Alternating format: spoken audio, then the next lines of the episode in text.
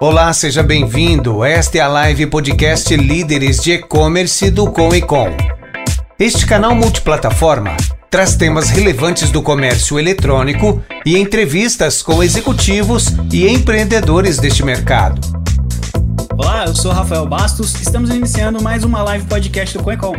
Na nossa conversa de hoje, nós falaremos com o André Bonamoni. Ele é chefe Revenue Officer, CRO, na Adtail. Em 2011, o, o André fundou uma agência de marketing digital especializada em performance, que cresceu ao longo de 10 anos, atendendo clientes como Intelbras, Oster, Cadence, Web Motors, Conta Azul e centenas de outras empresas small business. O time de, do André nessa agência chegou a 50 colaboradores. Em 2021, aceitou a proposta de aquisição da, D, da DBG, um dos maiores grupos de marketing digital da América Latina. Em 2022, ele se tornou sócio da DBG e foi feita uma fusão, uma fusão da A7B com a Edtail. Hoje, o André ocupa o cargo de CRO na Edtail e seu desafio é atrair e reter clientes para uma das maiores agências de marketing digital do Brasil. Antes, porém, da gente iniciar o nosso papo com o André, quero lembrar vocês que o COECOM, o Comitê de Líderes de E-Commerce, é o maior grupo de empreendedorismo, networking e aceleração do comércio eletrônico do Brasil, que busca fomentar cada vez mais e fortalecer cada vez mais o comércio eletrônico como um todo através de atividades assim como essa. Então, se você quer saber tudo que rola no mercado de e-commerce, é só seguir as nossas redes sociais, arroba Oficial, ou então acessar o nosso site, www.coecom.com.br. E hoje nós estamos fazendo o nosso episódio número 78, estamos no mês de julho de 2022. Lembramos que o nosso formato é multiplataforma, então você pode acompanhar esse episódio através do LinkedIn, do YouTube ou do Facebook. E se você tiver alguma dúvida, quiser colocar alguma questão, você também pode enviar as suas perguntas através da plataforma que você está assistindo, que ela chega aqui para mim e eu direciono para o nosso convidado.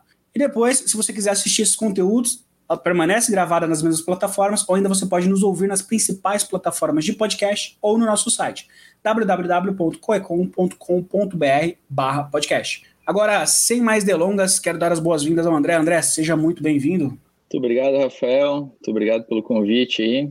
Vamos começar. Primeiro, quero te agradecer por ter topado uh, bater esse papo com a gente, por ter aberto o espaço aí na tua agenda. Eu sei que correria, agora volta de eventos e tudo mais. Inclusive, se eu não me engano, você está num, num, período aí de descanso, né? A gente tirou sim, do teu descanso para você poder bater esse papo com a gente. Então, muito obrigado. Muito meu nome, em nome do Coecon também, é um grande prazer poder falar com você. Maravilha, cara, é um prazer estar aqui, né? Eu gosto muito de, de participar e apoiar é, todo esse movimento feito pro, pelo e-commerce. Né? E o Comic Con, é, eu, eu, tenho acompanhado alguns dos conteúdos aí, muita gente interessante. Espero aí poder entregar um pouco de conteúdo que, que ajude todas as pessoas aí da, da audiência. Cara, não tenho dúvidas que você vai conseguir agregar muito. Até para situar quem às vezes está chegando aqui agora, quem não assistiu nenhum conteúdo anterior, o objetivo da live podcast Líderes de E-Commerce é poder dar inspiração, dar motivação para aquelas pessoas que às vezes estão enfrentando dificuldades e às vezes, principalmente o pequeno empreendedor ali, acha que a dificuldade só acontece com ele porque ele é pequeno, porque ele não tem verba ou porque falta um pouco de conhecimento, mas na realidade não. A gente tem a, as dificuldades em proporções diferentes em cada ponto que você está, né? A gente conversou aqui com grandes empresas que às vezes têm um orçamento astronômico, mas que ao mesmo tempo tem uma responsabilidade muito grande com esse orçamento e, e tem um compromisso ali de entregar muito mais resultado. Ou empresas muito grandes que não têm orçamento simplesmente por ter um nome muito forte. Né? Então, é, acho que, que é legal isso. Eu acho que, inclusive, no teu contexto, no final, a gente pode trazer um pouquinho disso também, de como otimizar e tudo mais. Mas, claro. para a gente iniciar, contextualizar o pessoal, conta um pouquinho sobre a tua história, a tua trajetória. Quem que é o André? Maravilha, maravilha. Então, bom, minha trajetória aí dentro do, do mercado digital, uh, ela começa em 2011, é, que foi quando eu iniciei a A7B, era uma agência de performance. Comecei sozinho inicialmente, depois trouxe a minha esposa, né, na época namorada, ela começou, foi a segunda pessoa a embarcar na minha ideia, virou minha sócia, é, e aí ao longo do tempo a gente foi crescendo, contratando né, pessoas, formando time. Na época eu tinha 21 anos quando comecei, então bastante jovem, inexperiente, então teve um, bom período aí de aprendizado de como formar times, formar pessoas, desenvolver é, serviço, né, desenvolver produto e, e gerir toda uma, uma empresa. Né? Então foi, foi um período muito, muito rico ali. E a gente começou em 2011, que você tinha aí forte no mercado a parte de mídia, Google Ads, é, tinha SEO também, tinha um movimento já bastante forte. É, e a gente começou por essa área, né? Por, pela parte de Google Ads, depois Facebook Ads, foi ampliando. É, e depois foi montando outros serviços, outras áreas, contratando pessoas é, que foram complementares, né? Social media, conteúdo, SEO. É, com o tempo essa empresa foi crescendo, a gente foi, a gente trabalhava muito com é, pequenas e médias empresas, né?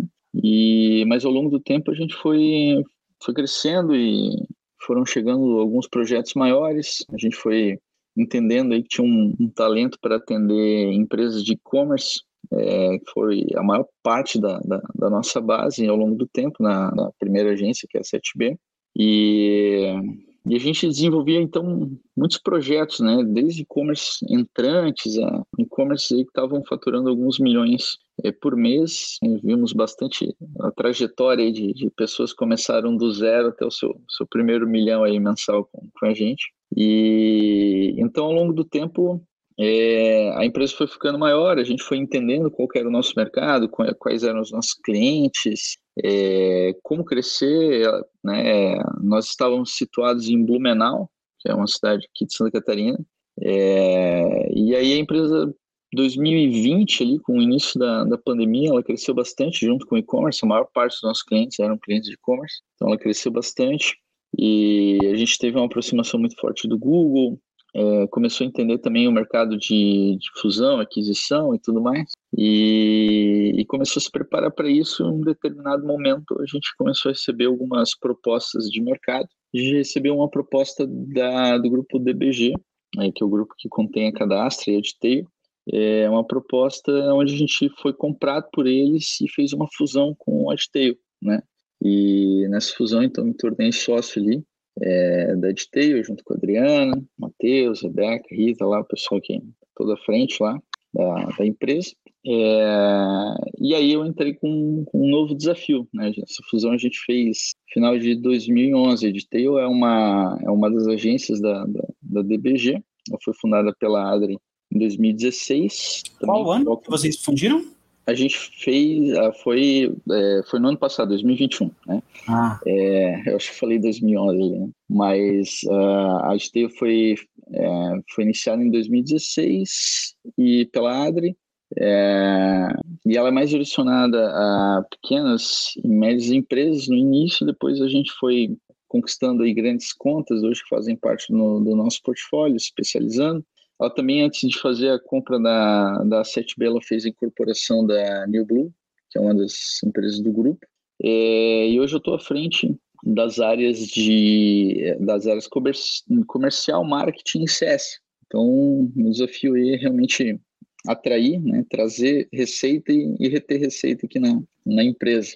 Então, ser muito à frente junto com, com os clientes, é, conhecendo seus desafios, entendendo. A gente tem perfis bastante diferentes né, do que a gente tinha no início da, da 7B, é, mas tem um, uma bagagem enorme aí para compartilhar com, com os negócios. Então, essa é mais ou menos a minha trajetória.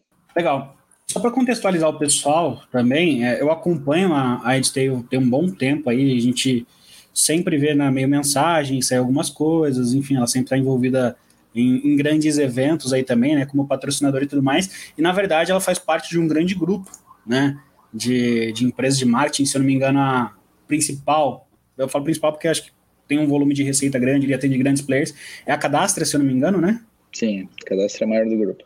Isso. Então, na verdade, é um grupo ali que atende empresas bem expressivas do, do Brasil todo, e a EdTail veio ganhando destaque há, há, um bom tempo, né? Até pela.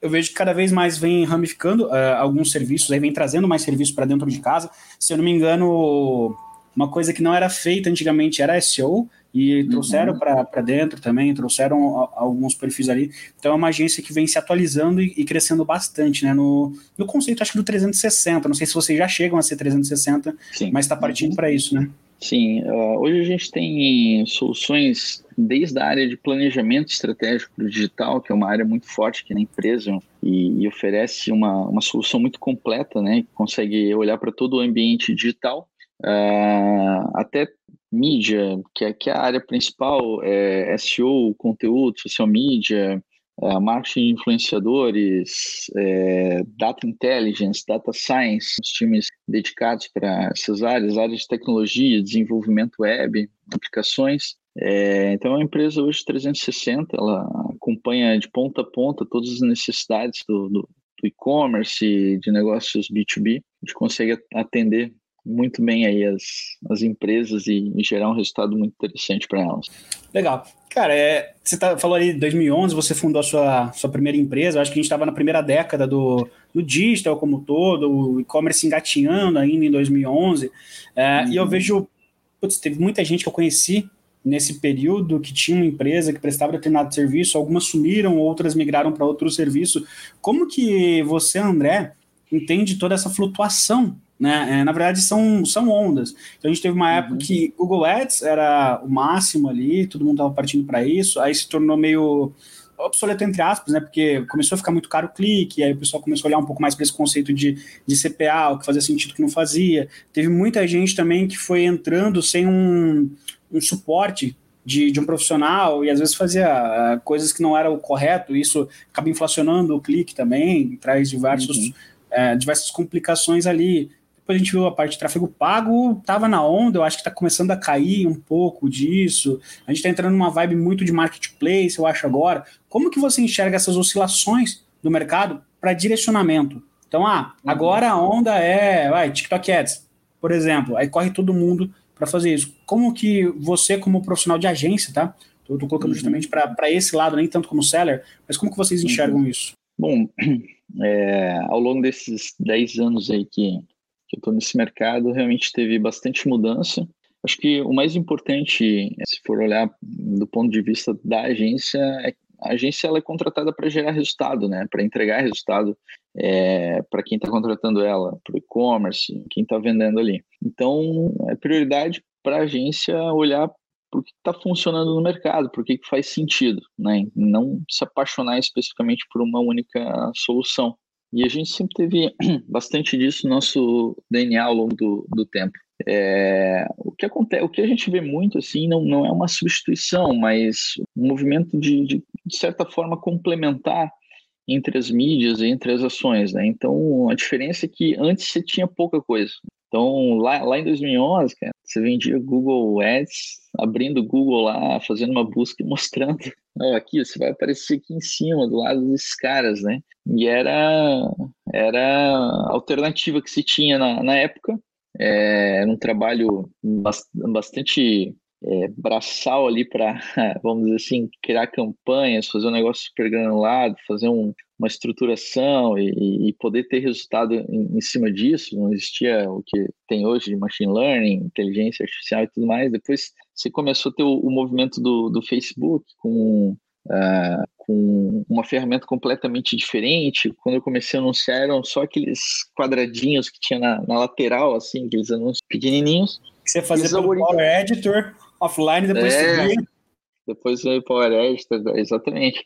Então, assim, é, o que foi acontecendo é que o, o ambiente digital ele foi ficando muito mais amplo, né? E a gente conseguiu é, o, o, comportamento do consumidor também mudou completamente, né? Ao longo desses anos todos ali, é, a saída do desktop, é, o crescimento do, do, dos dispositivos móveis. Então, o profissional trabalha nesse mercado, ele tem que entender o comportamento do consumidor, entender quais são as telas, quais são os momentos de compra, onde esse usuário está, é, e se adaptar e criar novas estratégias, né? Então, é, você, não, você não pode ficar cego em, em, uma área só, bem como você também não pode, só porque uma ferramenta nova apareceu, você precisa colocar muito orçamento ali em cima, tem que sempre testar, tem que entender, mas principalmente tem que entender o momento do usuário em cada, em cada ponto. Então, assim, Google era muito forte, mas Google não deixou de ser forte para a gente dentro do, do, do e-commerce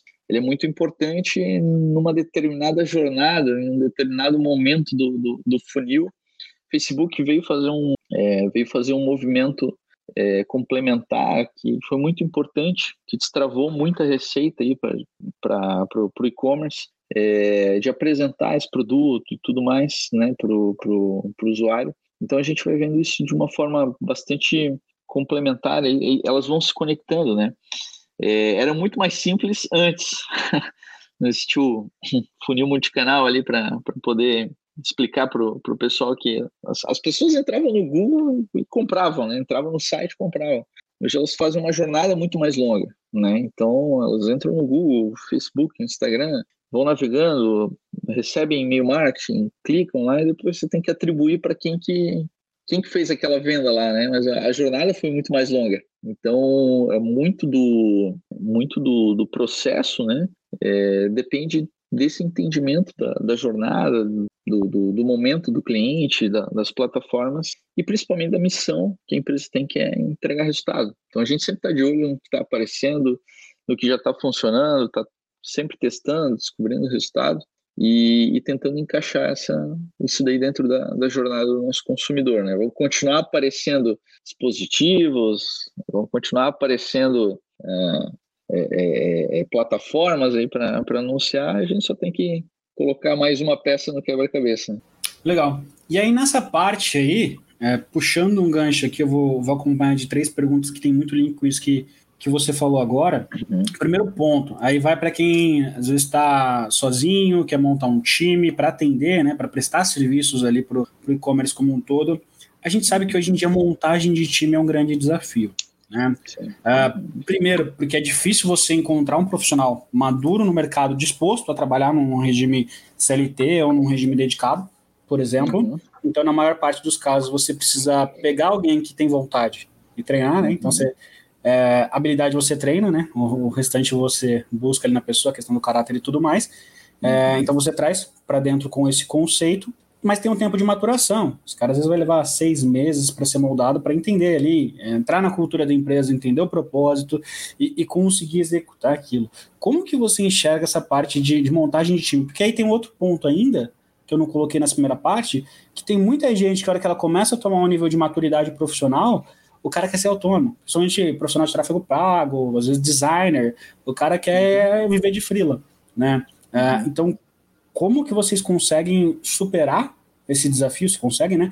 E qual seria uma dica que você daria para quem está pretendendo montar um time e está com dificuldade nesse ponto? Bom, cara, é, agência, né, é, é, serviço e serviço são pessoas, né? Então, assim, é, o time é a coisa mais importante que uma empresa tem, né? As pessoas que, que trabalham para ela. É, montar time é uma coisa é, muito complexa, na verdade, não tem, não existe uma escola específica para isso, né? Você faz faculdade, aprende os conceitos lá e tal, mas daí você vai ter que aprender é, vivendo.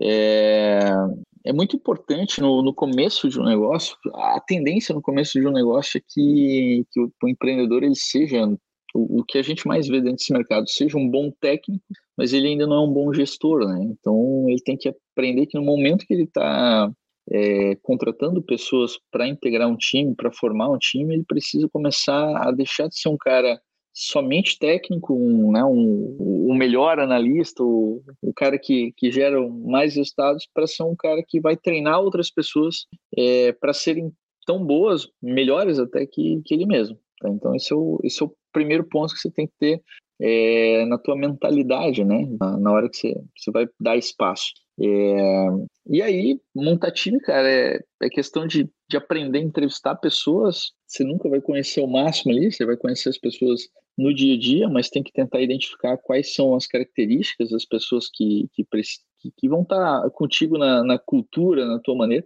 Você tem que pensar isso desde, desde o princípio, tua, qual é a cultura da tua empresa, é, quais são os valores, quais são as, as coisas que, que norteiam o teu negócio, porque isso torna muito mais fácil é, quando você vai montar um time, né? Então você consegue encontrar pessoas que são parecidas contigo, é, que, que vão pensar mais ou que vão pensar próximas ali de ti, e depois você vai complementando, vai trazendo ideias novas, né? Pessoas diferentes com, outra, com outros, com outros pontos de vista. Mas a montagem de time no começo é, é, é algo que começa simples, ela vai ficando complicada depois que esse time vai ficando muito grande, né? Os pontos principais é recrutamento, e treinamento de pessoas.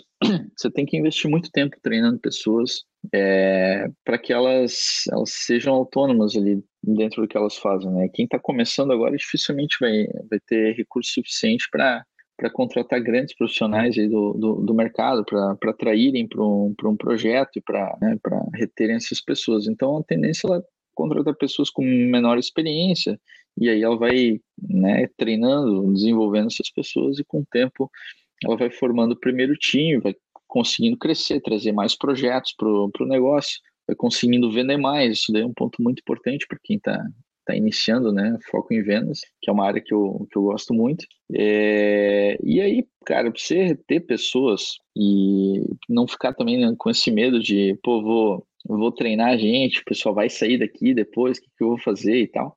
É muito importante que, que tu tenha uma, no começo, quando o cara é pequeno, é difícil de entender isso, tá? Mas é, é muito importante ter uma missão clara para ti, pelo menos no, no começo, é, e que seja relevante de, de ajudar as empresas que tu estás atendendo e tal. Tem que ter uma, um, um projeto claro, assim, para para compartilhar com essas pessoas que estão contigo, porque se elas estiverem ali contigo somente no começo ali com pela, pela vaga, pelo, pelo dinheiro e tal, claro, todo mundo está buscando isso, mas não, não, não tem propósito, né? E se não tiver propósito, a pessoa você não retém a pessoa. Se ela vem só por dinheiro, ela vai também só por dinheiro.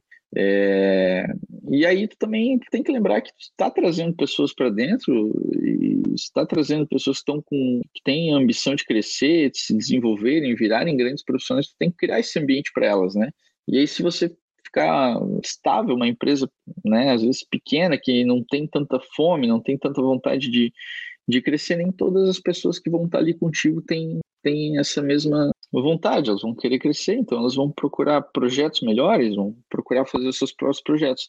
Mas se elas olharem para ti, entenderem que o teu projeto, cara, é um projeto que está sempre crescendo, está é, sempre se desenvolvendo, indo para frente, é, é, é é, e que tem essa, essa fome, essa vontade de ser, de ser maior, elas vão querer continuar contigo, elas vão olhar e falar, pô, eu quero, eu quero ir junto nesse projeto aí. Né? Então, muito da, da retenção que, que a gente tem, que a gente teve até aqui, foi demonstrando claramente através dos nossos próprios resultados é, que a gente sempre teve essa vontade de, de crescer e de ser uma empresa mais relevante para o mercado, de ser uma empresa que é, realmente é, que realmente entregasse, né, fizesse entregas de valor e que com o próprio reconhecimento do mercado a gente acaba é, conquistando mais clientes. A gente se preocupa muito com a qualidade, com a entrega é, e com o principal, que é gerar resultado. Né? Então, é falar pouco e, fa e, fazer muito, assim, né? Esse daí é o nosso, nosso lema. Hein? Legal. E eu acho que, cara, vou, vou tentar colaborar de alguma forma com essa tua fala.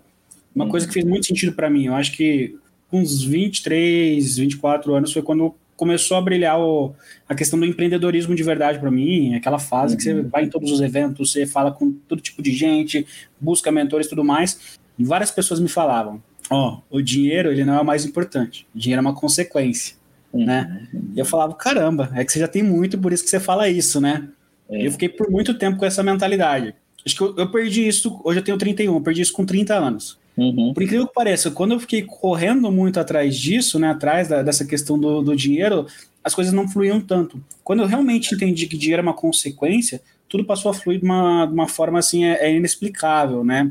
Então, eu acho que, que, realmente, quando tem pessoas com você que tem um propósito, que tem um objetivo e que não põe o dinheiro acima de tudo, lógico, dinheiro é importante. Não tô falando diferente disso, tá? Você não compra comida sem dinheiro né? Exato. Então você, você precisa disso para viver, mas ele não é o mais importante. Quando você encontra pessoas que têm essa essência, você trabalha com essa essência também, focando naquilo que você está produzindo, seja um produto, seja um serviço, e na entrega final, né? Então estou dando meu melhor ali para o outro, com certeza o, o, resultado vem. Eu acredito muito Exato. nisso. É, e isso é, é pro começo do movimento, né, cara? Daí tu, tu engaja pessoas jovens. E eu, nossa geração é uma geração que procura muito propósito no que está fazendo, né? É, então, se engaja elas, a empresa vai crescer e isso vai te dar é, possibilidade de remunerar muito bem as pessoas ao longo do tempo, né? Então, para essa primeira onda ali, é, é, é, muito importante. O propósito tem que existir sempre, né? Mas é, é, o, é o primeiro fator, né? Que a gente precisa prestar atenção quando está começando o negócio. Né? Sim. Agora, para a próxima pergunta, eu sou uma pessoa que acredito muito em processos, acredito muito em metodologia, mas eu não acredito muito em fórmulas prontas. Tá? Uhum. É, e aí, a minha próxima pergunta vem em cima disso. Você falou que você acompanhou algumas empresas que às vezes começaram do zero até o uhum. milhão ali, ou mais de milhão. Então você uhum. conseguiu ver isso algumas vezes, tá? Não precisa especificar uhum. quantas também. O que, que eu queria te pedir aqui? Você consegue compartilhar, não do ponto de vista de execução em si, de estratégia, não, mas do ponto de vista uhum. comportamental. O que, você percebeu nessas pessoas que você acompanhou, se você ainda acompanha alguma empresa assim, o que você percebe que é um comportamento comum dessas pessoas? E geralmente, quem não chega nesse patamar, que não consegue essa evolução, não uhum. tem esse perfil comportamental. Tá, legal, cara. Uma boa pergunta. Hoje, a gente acaba atendendo empresas é, de perfis maiores, muito estruturadas, né, com, com uma cadeia de, de, pessoas muito grande. Então, o, foco que elas estão buscando é diferente do que, né, do que essa primeira fase que a gente teve ali na, na 7B. Mas a pergunta é bem interessante, cara. E eu sempre lidei muito com donos de empresa né, nessa época, né, é, e, e, gestores. Assim. Mas for perguntar um, um perfil comportamental é, comum aos caras que realmente tiveram sucesso ao longo do tempo, o principal deles, assim, que eu vejo é os que tiveram mais sucesso, é, eles conseguiam entender os seus clientes de uma maneira maravilhosamente bem, completamente fora da curva e né, entender como que o cliente dele, o cliente consumidor ali do, do e-commerce pensa, como é que ele age dentro da, da internet e o que, que é importante para ele. Quando o cara tinha essa, essa visão apurada é, para entender o cliente dele e resolver até o mínimo detalhe, tinha disposição, que daí esse é um, é um outro ponto, né? Para resolver qualquer detalhe que fosse importante no processo de compra, na jornada de compra, esse cara tinha sucesso ao longo do, do, do tempo, né? O que mais vi falhar também ao longo do tempo é são empresas, e aí é que independente do tamanho, desculpa, independente do tamanho, cara, é, são empresas que enxergavam o e-commerce somente como um canal. Então, ah, cara, é um canal, vou botar o meu e-commerce lá e, e, vou contratar algumas pessoas aqui, vou fazer um negócio acontecer, mas não enxergavam aquilo como um novo negócio, que, que, que aquilo exigia um aprendizado de negócio completamente diferente do que eles tiveram ao longo do, do histórico do, do, das empresas deles. Em todo, todos os casos que eu vi, isso, isso falhou, né? Então, o, o, ponto principal que eu via de sucesso era, era esse interesse genuíno do, do, do empreendedor, do dono, né? É, do e-commerce em conhecer o seu cliente, fazer tudo para ele. E, claro, né? Uma visão estratégica de, de, de, de produto, de preço, é, de mercado, né, de posicionamento, são outras coisas que são complementares. É, mas to, todos os que tiveram muito sucesso, tinham essa, essa visão muito clara no cliente e isso desenvolvia todas as outras ações que eles precisavam fazer e eles não mediam esforços para melhorar a apresentação do produto, a seleção, os preços, encontrar melhores fornecedores. Né? Então, essa consistência, essa busca de, de ser melhor foi o que fez esses caras terem sucesso. Agora, o número de, de, empresas que, que realmente se dedicam nesse nível, e aí quando a gente vê esses caras fazendo, a gente sabe que eles estão se dedicando muito, eles realmente fazem o negócio acontecer e tal, é muito pequeno, não, não são é, grandes. Muita gente consegue ter bons resultados, ter, ficar dentro de uma faixa que, que o mercado já considera sucesso, mas os caras que realmente brilham, eles são diferenciados. Legal, excelente resposta aí. E aí, é, entra num ponto, cara, isso por muito tempo quebrou muito minha cabeça, tá? me, me tirava o sono de fato, esse uhum. ponto, e depois eu simplesmente aceitei. Falei, ah, aceita que, que dói menos, né? Que é o é. seguinte ponto: às vezes a gente vê uma empresa com um produto muito semelhante, do, uhum. do mesmo segmento ali, com o mesmo perfil de público, uhum. onde as ações que servem para uma não funcionam de jeito nenhum para outra, né? Uhum. É quase como uma pessoa, cada um é um e, e não adianta entrar nesse ponto.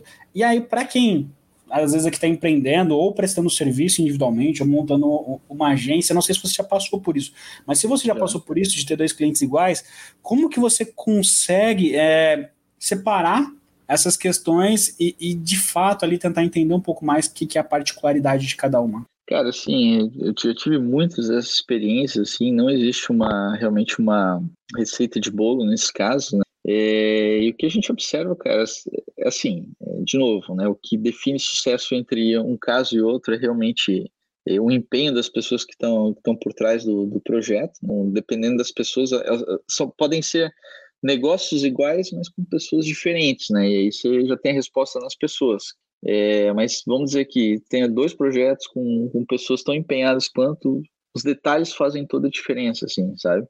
É, mesmo produto, mesmo segmento, preços próximos, é, uma consegue entender o cliente é, de uma forma diferente, posiciona sua marca, constrói seu site, constrói. Os detalhes de uma podem tornar é, é aquilo lá um, um, um, diferencial que vai fazer ele, ele vencer. Mas, normalmente, o que faz diferença no, no projeto são as pessoas que estão por trás dele, né? Então, eu já tive clientes de, de, mesmo segmento, às vezes disputando os mesmos fornecedores, vendendo os mesmos fornecedores com resultados é, com uma distância assim gigante e o diferencial eram as pessoas que estavam por trás, né? Tinha um cara que, que que se satisfazia com muito fácil, o cara que estava sempre buscando é, melhorar, fazer algo diferente e tal. Então esse cara aí ele conseguia ir muito mais longe. Né? Então, eu, em primeiro lugar, eu, eu, eu coloco aí na, na conta das pessoas que estão por trás e em segundo do, dos detalhes que essas pessoas pensam, né? É, e aí quem entende melhor o, o, o, seu cliente consegue entregar um resultado melhor, mas isso daí é, é para deixar qualquer um maluco. Eu entendo o que você está falando. Fala, porra, cara, por que, que funciona tão bem aqui não funciona ali, né? Isso acontece. É, é porque eu trabalhei em agência, é. eu atendi ali mais ou menos um, uns 25 contas, era gestor né, do, do time, e cara, Sim. tinha esse perfil. Era, e aliás, o produto mais barato era o que vendia menos, era o mesmo produto, o Sim. mesmo.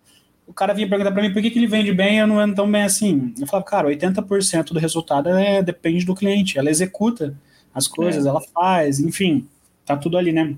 Não, realmente é muito, muito louco isso. Uh, e aí, falando sobre agência especificamente, que aí volta para os profissionais que às vezes. Acho que aqui vai pegar muito o profissional autônomo que está iniciando ali. É natural, às vezes você tem um cliente pequeno, às vezes você tem um cliente médio e um cliente grande. Né? Legal. E às vezes o pequeno dá mais trabalho que o médio que o grande. Não é nem esse o ponto que eu quero que eu quero entrar uhum. especificamente. Mas a gente falou lá sobre a montagem de times, né? E a gente sabe que o time custa. Então a gente tem um custo por hora ali. Ah, algumas empresas trabalham no padrão de squad, né? Então, para o pessoal que está acompanhando aí, juntam um, um time especificamente para atender um grupo de clientes ali de segmento de moda. Por exemplo, eles são especialistas em moda, enfim, e sempre tomando cuidado para não ter é, dois clientes do mesmo segmento sendo atendido pelas mesmas pessoas, enfim, tem algumas coisas que são trabalhadas dentro de, de agências. É, como que uma agência ou profissional que está começando, ele consegue equilibrar? Eu estou perguntando mais a tua experiência até da, da tua agência anterior que você teve.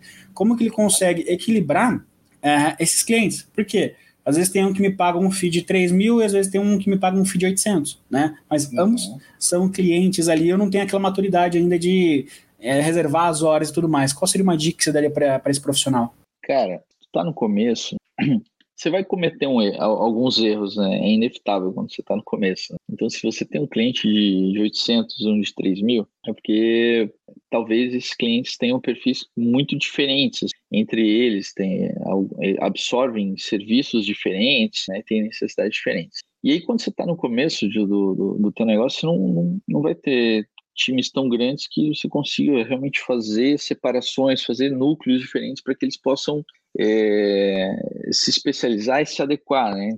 Falando de uma empresa que está começando. Então, a minha dica para quem está começando e, e, vai passar por isso naturalmente, né? Pô, fechar. Ele precisa fechar o máximo de clientes, ele precisa fazer o máximo de negócio. Então, vou fechar com esse cliente aqui, de repente aparece um cliente maior, vou fazer e tal. Mas o ideal é, é ele definir muito bem qual é o perfil de cliente ideal para ele e tentar, o máximo possível, no começo, ter clientes muito parecidos em, em, perfil, não em negócio especificamente, mas em perfil, onde ele não vai ter, não vai criar essa concorrência interna, assim, né, por atenção. Isso é a melhor maneira dele dele conseguir realmente fazer um, um bom trabalho aí para os seus clientes, é, sem, sem disputar atenção. Mas é inevitável, ao longo do tempo você, você vai crescendo, você vai ganhando, né? Agora, quando você é uma, uma agência maior, mais estruturada, nós, nós aqui na, na, na Detail, a gente tem é, hoje squads específicos para momentos diferentes do, dos clientes. Então, nós temos times específicos para SMB, empresas que estão É, então, numa primeira fase, a gente costuma não ser a primeira agência de, um, de, uma, de uma empresa, né? Ela, ela já tem alguma maturidade para poder ser nosso cliente. Mas nós temos é, times é, que trabalham especificamente para para clientes que têm necessidades diferentes. Você falou, ah, pequeno, médio, grande. Cada um tem, tem uma necessidade. Pequeno tem esse negócio, ah, parece que, que, que, que, dá mais trabalho e tal, mas é porque ele, ele exige uma camada de educação muito maior, né? Você tem que educar muito mais esse cara, ele tem que aprender muito mais sobre o mercado digital, o mercado que ele está incluído. Então você tem que colocar isso na conta. Ele vai, ele vai, ele vai exigir essa demanda a mais, você vai ter a demanda de educação, né? O médio e o grande ele já tem desafios diferentes, eles vão ter desafios muito mais de expansão, de como conquistar mais mercado, de como é, sustentar ROI, como crescer de uma, de uma forma, né, um, um acompanhamento muito mais no detalhe, é, um comprometimento com meta é, é, gigantesco, né? então são, são demandas diferentes. E aí você precisa ter times diferentes. Então, quando você é uma empresa maior, hoje a gente tem um time de quase 200 pessoas, a gente consegue fazer essas separações, squads, isso funciona muito bem.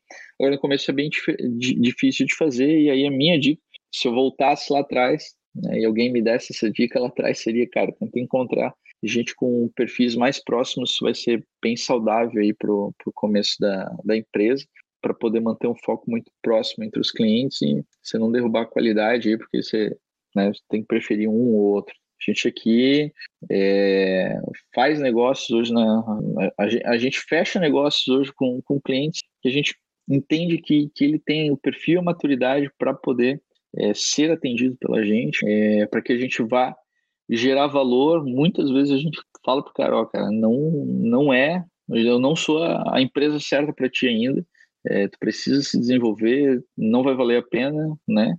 É, porque precisa se desenvolver, precisa ser maior, precisa ter um pouco mais de maturidade digital. Claro, a gente explica isso mais, mais no detalhe.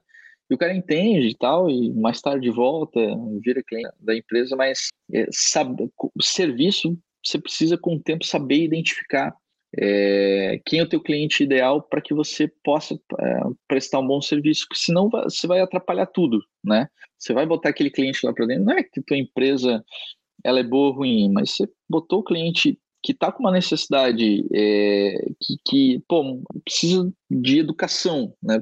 Preciso desenvolver esse cara, preciso educar ele, mas a minha empresa não fornece educação, por exemplo. Então, eu não vou conseguir. Por mais que ele queira o serviço específico, se eu, se eu entendo que eu, que eu preciso também educar ele, se eu não fizer, se eu não colocar isso na conta desde o começo, eu vou oferecer uma experiência ruim e aí o cara, né, vai ser ruim para os dois lados. Então, o melhor é, é, saber quem é o cliente ideal, porque daí você consegue fazer um, um resultado muito bom e isso traz bom, bons resultados. Né? Então, para quem está começando, isso é um erro bastante comum, assim, de, de não saber qual é o perfil de cliente ideal é, e aí acabar fazendo, fazendo muitos negócios aí que alguns vão dar muito certo, alguns não, não vão dar, né? Faz parte a necessidade às vezes coloca a corda no, no pescoço, né? Em alguns é, casos.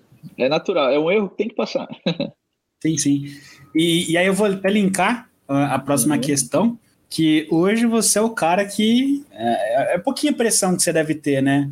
Basicamente depende de você ali manter a. Lógico, no teu time também, mas diretamente é você manter a empresa rodando, porque você é o responsável por trazer a, a grana que, que mantém, né? E do outro lado, eles são responsáveis por entregar para manter a grana vindo. Né? É, então... São, são, são, duas máquinas, né, cara? Uma de que traz e outra que opera. Então eu, eu, eu faço uma parte que eu gosto muito, que é trazer. Mas é minha sócia que ela pilota a máquina que é mais importante, que é entregar, né? Entregar com qualidade, entregar resultado realmente para fazer o negócio acontecer. Eu tenho, tenho, mas tem bastante pressão realmente, a gente sempre precisa estar tá, tá tá buscando negócios, tá, tá, tá trazendo negócios aí para a empresa. Essa, essa, né, essa, essa jogada em dupla aí funciona muito bem, né? É, um cuida de, de da, da, gestão e da, da entrega, o outro cuida da, das vendas. Sim. É, eu, pelo meu perfil, eu sempre falei isso. Eu acho que vender é fácil. Eu acho muito fácil vender. É. O difícil é entregar né? Exatamente. É, a, a, venda, a venda é uma área que eu gosto muito. A venda, de verdade, é uma questão de você encontrar a demanda, né? É, você tem que saber é, quem é o teu perfil, o teu cliente ideal, encontrar onde está. Ninguém vende alguma coisa para alguém que não precisa daquilo. Né? Você não vai vender é, barbeador para mulheres fazerem a barba, né? As mulheres não, não vão comprar isso. Então você tem que você tem que vender para quem tem a, a, necessidade. E muito trabalho de vendas é tá constantemente buscando por essa por essas empresas que têm essa necessidade apresentando. E tem uma série de estratégias técnicas e coisas que a gente faz. Mas hoje esse é o meu principal desafio de como trazer é, receita e, e, também ajudar a manter essa receita através da, da área de CS, que é o atendimento, que, que é uma linha aí de, de qualidade né, importante, onde a gente está sempre medindo é, a satisfação do nosso cliente, entendendo se, se a gente está gerando valor real aí para ele. Legal. É, e aí, puxando para esse gancho, hum. tem ali dois pontos, né? É, principal, é, essa questão de, de captação, justamente, de relacionamento com o cliente, e você é responsável pela parte de marketing e CS também, então você uhum. tem que pensar no sucesso do cliente, tem que pensar na, na experiência do cliente. Não sei se você tá, acompanha ele depois que ele, que ele entra na jornada, ou se você é, pega o time ali depois e, e acompanha isso, né? Mas uhum. como que é essa questão eu vou usar esse termo, não sei se seria o, o termo ideal, de escuta ativa. Né? A gente tem ouvido falar cada vez mais disso, é ter escuta ativa uh, do cliente, do teu consumidor, uh, enfim, de quem consome o, o teu serviço ali. Então, uhum. como que é para você esse processo de, ah, beleza, eu faço uma prospecção, eu entro numa negociação, eu fecho com esse cliente e depois eu acompanho. Por quê? Porque o modelo antigo de, de venda, como um todo, né? Tinha um vendedor que, beleza, ó, meu objetivo é vender. Então o cara vendia depois, ah, agora você se vira para para executar, né? E a gente tem Sim. visto cada vez mais isso mudar. É, por incrível que pareça, não só no, na prestação de serviço, mas a gente tem visto muita empresa, principalmente quem tem um ticket médio mais agregado, é, fazer isso com produtos, inclusive. Né? Então você tem um pós-venda, você tem um upsell, porque é, vai precisar de uma manutenção, enfim, tem uma melhoria que você pode vender para esse cliente depois. Então, como que é essa pegada da, da jornada mesmo do cliente? Então, ah, você abordou, você conversou, você fez. Porque assim, o que, que, eu vejo? Tá? Eu falo do meu ponto de vista. Hoje, hoje eu te falei, é, eu presto serviço também, e hum. quando eu vendo, eu vendo basicamente a minha credibilidade, né? A pessoa está me vendo, é, ela está vendo o meu conhecimento, o domínio que eu tenho sobre aquele assunto, e lógico que se eu tenho uma empresa renomada com case de sucesso, isso vem junto, mas eu estou vendendo a minha credibilidade, que é algo que vai ser executado por mim é, posteriormente. Eu tive muita dificuldade com isso por um bom tempo, tá? Quando eu, uhum. eu vendia para para outras pessoas executarem. E aí tem muita gente que fica nessa, né? Ah, mas eu vou vender um negócio e aí meu time não dá conta de entregar. Como que é isso? Então, você puder falar um pouquinho sobre isso? Cara, isso é um desafio, né? É bem grande, na verdade, sem fim, né? É, quanto maior a empresa vai ficando, esse desafio ele vai, vai ampliando. Então, a empresa ela tem que estar muito bem alinhada é, dentro dos seus processos, suas entregas. É, você tem que saber dizer os nãos na hora certa, né? A tendência, quando você é pequeno e, e, quer fechar um negócio, é que você vá atendendo tudo, resolvendo tudo que está ao teu alcance realmente, mesmo que aquilo não está dentro do teu escopo perfeitamente, né? É, mas quando você é grande, cara, você não pode fazer isso daí, né? É, você realmente tem que parar e, e, falar, cara, o meu, meu serviço, meu negócio vai até aqui. Eu consigo te atender muito bem até aqui. Mas realmente não é uma área que eu, que eu vou conseguir é, te atender. E tem que ter maturidade para fazer isso. É, então, assim, e quando você está vendendo, eu entendo o, que você fala ali. As pessoas, elas compram só de, de quem elas confiam. É, então, elas precisam confiar em ti, e tu tá vendendo tua credibilidade e vai vender para um time que vai entregar depois, você não, não tem muito controle disso. Só que esse processo de vendas também é um processo que você faz como um time, né? Não é só o time que entrega e, e, e eu que vendo, né? Eu vendo como um time também. Então, eu acredito muito no, na qualidade da, da entrega do meu time. É, acredito muito no, é, no que a gente faz, nos resultados que, que a gente gera. Vejo isso acontecendo todos os dias, é, empresas tendo sucesso. E isso me dá mais tranquilidade de, na, na, na frente, falar sobre uh, o que eu tô o que eu tô entregando, fazer as promessas que eu, que eu posso fazer, mas também saber dizer não a hora que é importante dizer não. Né? Eu acho que isso daí é o que, que tem que dar tranquilidade no, numa negociação, não é ganhar ela é, a, qualquer custo. É, e depois o time vai chegar e falar, putz, cara, isso daqui eu não vou conseguir, eu não vou conseguir me organizar e tal. Às vezes você pode ter pessoas dentro do teu time que elas são fora da curva, que elas conseguem ir muito além, muito aprender muito rápido e fazer muita, muitas coisas diferenciadas. Mas isso não é nem saudável, né? É, como uma empresa bem organizada na, na hora da entrega. E eu já ouvi feedback de cliente de falar, cara, eu, eu escolhi vocês porque vocês me disseram alguns nãos que era importante. Vocês terem me dito, os outros estavam aceitando tudo, né? E então isso daí é um, é um ponto importante. E esses são os combinados, né? Seu SLA entre é, comercial é, e, e, operação, que é, que é, importante. Mas isso é um processo infinito, né? Então, estava vendo hoje mesmo um, um, e-mail ali de ah, vamos ajustar isso daqui na hora que o cliente entra na, na empresa, no nosso onboarding e tal. Para todo mundo, treina, entende como é que como é que funciona aquela nova inovação, aquela nova estratégia, o que, que a gente vai fazer, é para todo mundo estar tá, tá alinhado e, e, e, falar como uma pessoa, como uma voz só, né? Isso daí é bem, bem importante. É, se não tiver conversa, cara, se não tiver esse alinhamento aí, ninguém se sente seguro, né? O comercial não se sente seguro no que está vendendo, a operação fica com medo do que o comercial está prometendo lá na, lá na frente e tal. Então tem que ter toda essa conversa constante e, e não acaba nunca, cara. Nunca, nunca vai ficar bom o suficiente, você sempre tem que estar tá melhorando. Legal.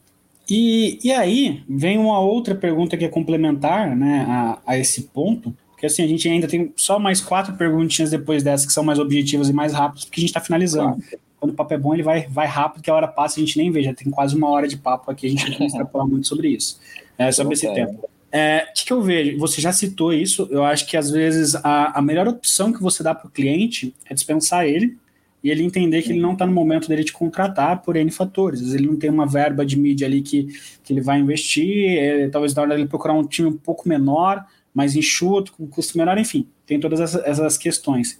E aí, qual que é a dica que você daria para conscientizar esse seller, esse cliente? E aí tem dois pontos, tá?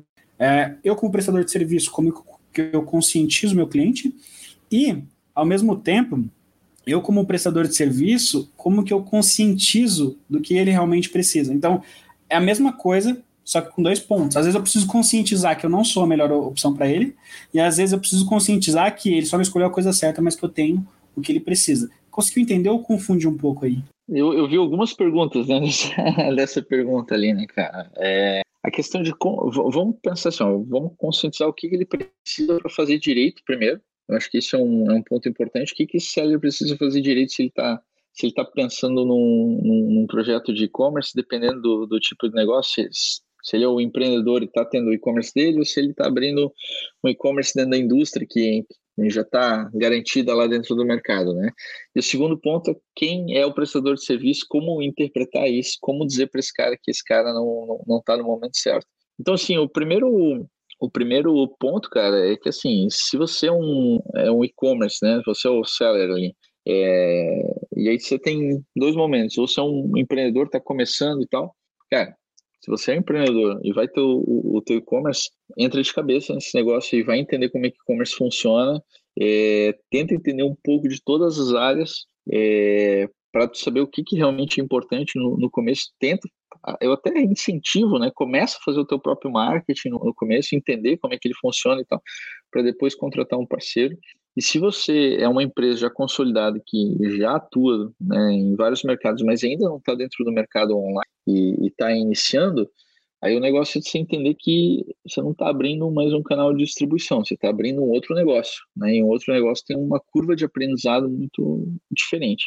Então, ou você se engaja nesse novo negócio, e eu já vi, cara, tem clientes aqui ao longo do tempo, eu já vi clientes terem muito sucesso, clientes que foram anos do, do mercado tradicional, offline e tal, terem muito sucesso porque o presidente da empresa participava de tudo. Eu vi o cara entrar em reunião e falar assim, puta, a gente tinha que melhorar essa barra de busca que o cara gostava. E o negócio funciona. É, agora, se tu só abre o canal e bota lá uma pessoa com, com baixa experiência, a chance de, de, de você ter sucesso é muito, muito pequena. Ah, você precisa trabalhar nesse sentido e encontrar boas pessoas para montar aquilo para ti. Tem que encontrar um gestor que tem essa pegada, é, tem essa pegada mais empreendedora, um consultor que vai estar muito próximo ali de ti, que vai estar muito próximo do teu negócio, que, que tem essa pegada de construção de negócios, né? É, que entenda de construção de negócios, isso daí vai, vai alavancar ali para ti. Então, esse é, um, esse é um primeiro ponto.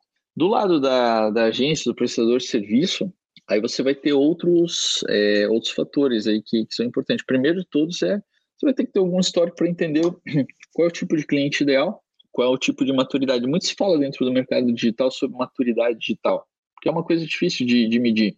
Eu já trabalhei com, com empresas muito grandes, com bastante orçamento, que, que tinha um time com baixa maturidade digital e a própria cultura digital dentro da empresa é, era, era baixa, então essa empresa tinha uma necessidade de educação digital muito grande, desenvolvimento digital, já trabalhei com negócios que, é, que eram pequenos, mas com alta maturidade digital. As pessoas que estavam por trás do projeto, elas entendiam muito de mercado, o que precisava ser feito. Então, a maturidade não depende do tamanho do negócio especificamente, depende das pessoas que estão por trás dele.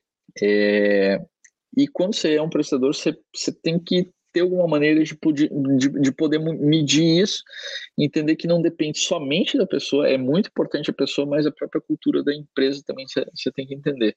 É, e aí, se você tem histórico e tem clientes e, e já está operando, você vai conseguir ver quais são os, os tipos, quais são os perfis dos clientes que, que você consegue gerar melhores resultados, qual a estrutura dele, qual é o, né, quais, é, qual é a maturidade das pessoas que estão por trás do, dos projetos e tal, você vai tentando encontrar perfis parecidos. É, quando você se depara numa negociação é, que, que, não, que não tem o um perfil ideal, aí você tem milhares de formas de conscientizar esse cara que não tem o um perfil ideal.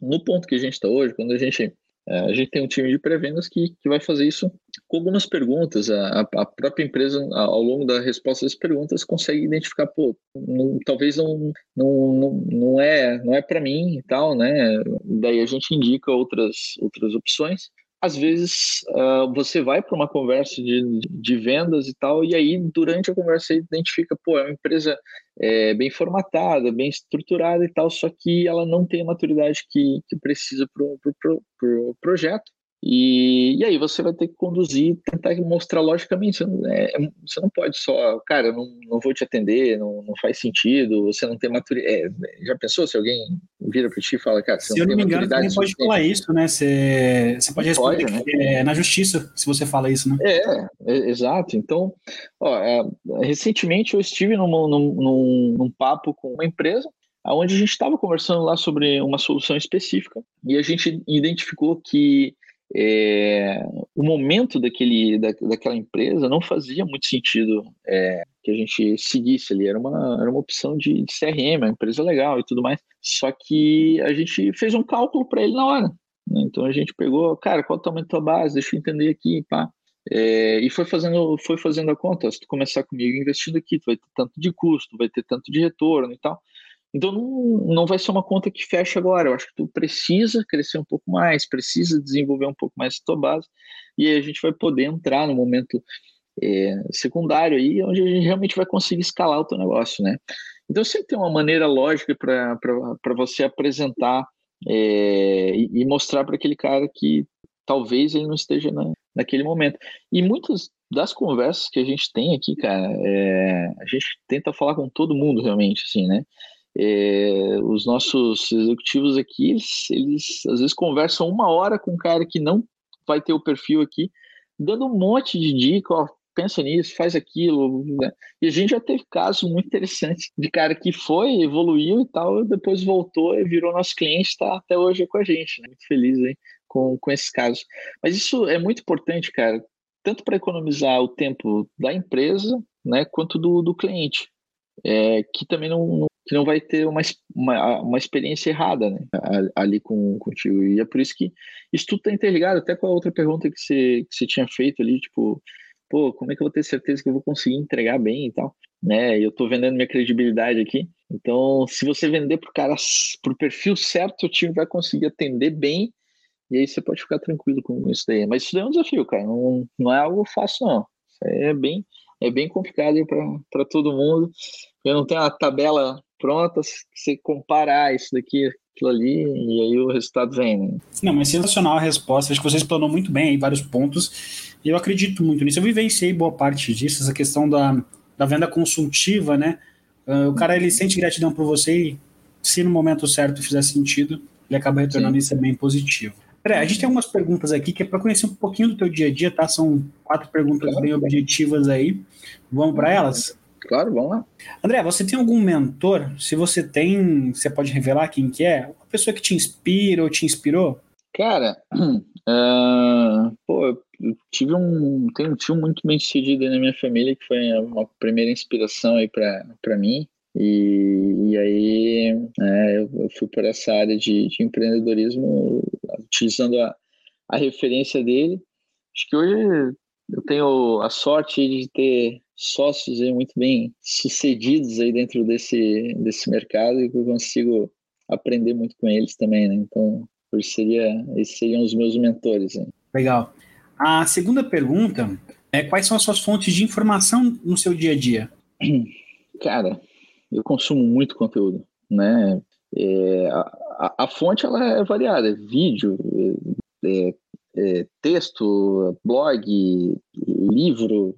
Na verdade, o que importa mais é o quanto você tem fome de aprender coisas novas, né? Então, eu gosto muito de livro, né? Eu compro muito livro e leio muita coisa, mas eu sempre tô, eu sempre tô, tô buscando estar tá conectado com, com fontes aí de, de informação do nosso mercado, dos desafios que eu tenho no, no, no, dia a dia. Então, o que importa mais não, não é, é o formato, mas sim é, a busca, eu acho, né? No meu ponto de vista, você está constantemente parando um tempinho ali por dia para aprender, né? Todo mundo tem um, uma capacidade diária aí que não acumulável aí de, de, de tempo de aprendizado, então é importante todo dia aprender uma coisa nova, né?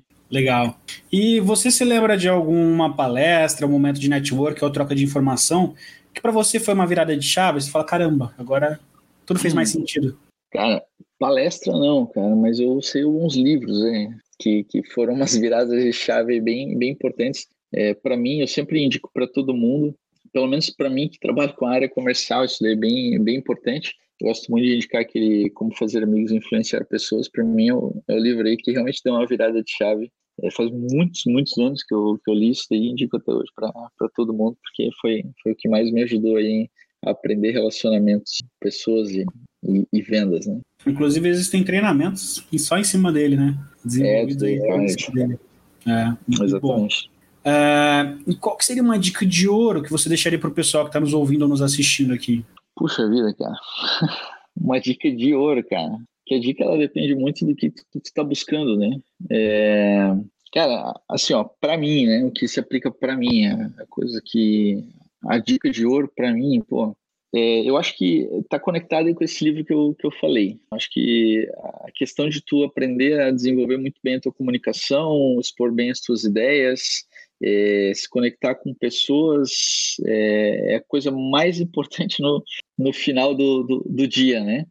É, mas Depende da área, cara. Depende do, do, do que, que você está pensando em fazer. Se quer empreender, se quer é, é, crescer dentro da tua carreira, tem, tem dicas de ouro, de, de ouro diferentes aí para cada área. Se fosse uma, uma dica geral aí, genérica, então seria, cara, desenvolva bem esse teu lado de comunicação, é, desconectar com, com pessoas, de, de, conseguir expor muito bem as tuas ideias, porque é, dentro do, do, do, do, planeta aí só a gente consegue se comunicar nesse nível, né, cara? Então, que a gente faça muito bem o, o que nos diferencia de, de todo o resto. Eu acho que esse daí é o ponto principal, né? A comunicação leva a gente. Quem, quem faz isso muito bem vai, vai muito, muito mais longe, né? Um show de bola. André, muito obrigado mais uma vez aí por ter aceitado bater esse papo com a gente, ter compartilhado um pouco da sua trajetória. Vieram muitos insights aqui, eu tomei nota de algumas coisas também. É, gostei demais desse papo, a gente acabou extrapolando ali. Com certeza lá na frente pode ser que a gente bata